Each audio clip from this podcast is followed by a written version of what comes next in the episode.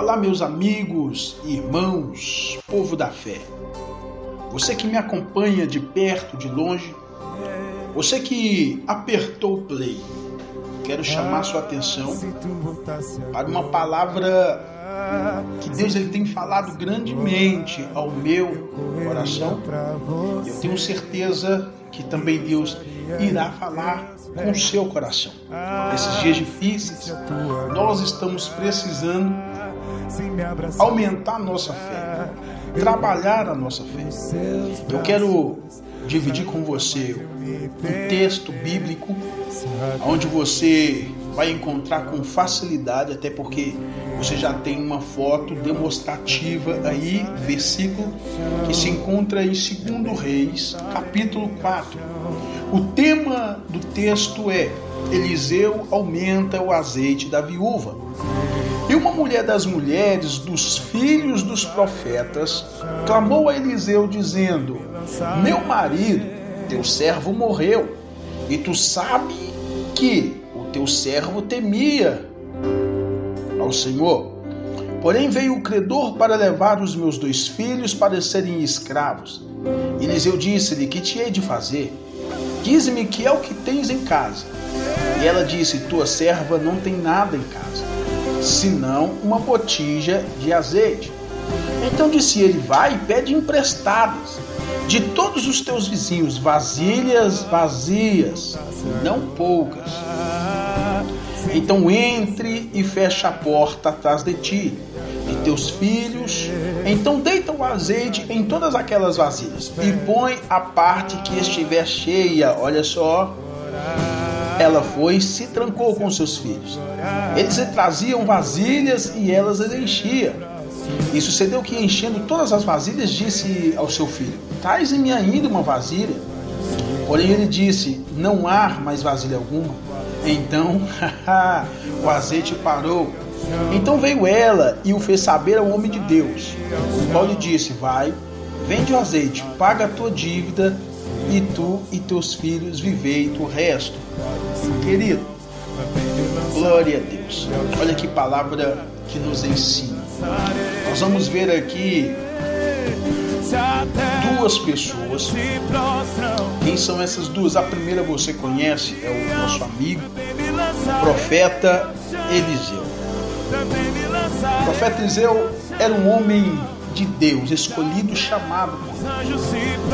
A Bíblia já inicia dizendo que ele recebe uma visita de uma mulher. Ele não estava esperando essa visita.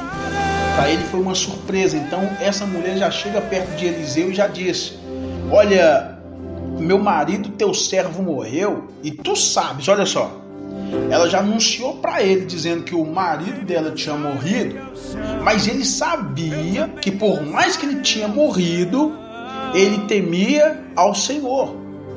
Aí ela vai continuar dizendo que chegou os credores, ou seja, o marido dela morreu, mas deixou uma dívida. Então chegou os credores para poder levar os filhos dela.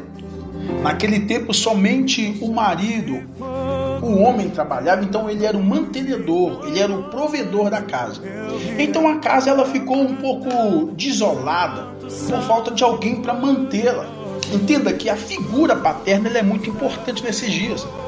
Deus ele colocou esse dom no homem e colocou essa obrigação para o homem para trazer alimento para casa. Uma vez que dado essa oportunidade ou esse cargo, esse trabalho para o homem trazer a, o alimento para dentro de casa, é a sua responsabilidade de fazê-lo. E quando ele morre, ele deixa algumas dívidas. Ou seja, o pai morre, já não traz, já não é mais o provedor, já não traz mais o alimento, mas agora ele trouxe na sua morte um problema muito grande, muito sério para aquela família. Ou seja, ele acabara de morrer, porém agora chegou um credor e quer levar os seus dois filhos para poder pagar a dívida, ou seja, para os filhos deles trabalharem e pagar a dívida. Só que eu fico analisando uma coisa que essa mulher, ela está com um problema de família. Você ouvinte que está acompanhando aí, ela tem um problema de família e problema de família nós temos que resolver na família. Como se diz, roupa suja se lava em casa.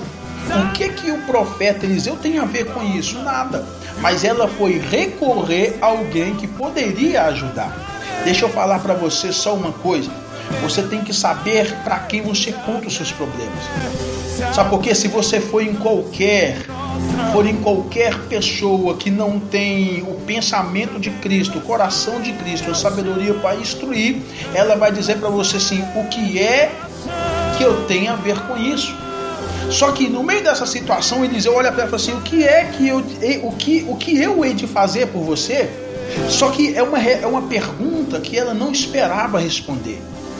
E, ela, e ele vai dizer: O que é que tens em casa? Ela vai dizer: Tua serva não tem nada, ou seja, então ela é também serva de Eliseu. Escuta, nós temos que ser servo um dos outros. Para quê? Porque a gente sendo servo, a gente servindo, a gente também pode ser servido. Fique com essa palavra em nome de Jesus. Deus abençoe, fique na fé. Quer ser servido? Aprende a servir. Deus abençoe.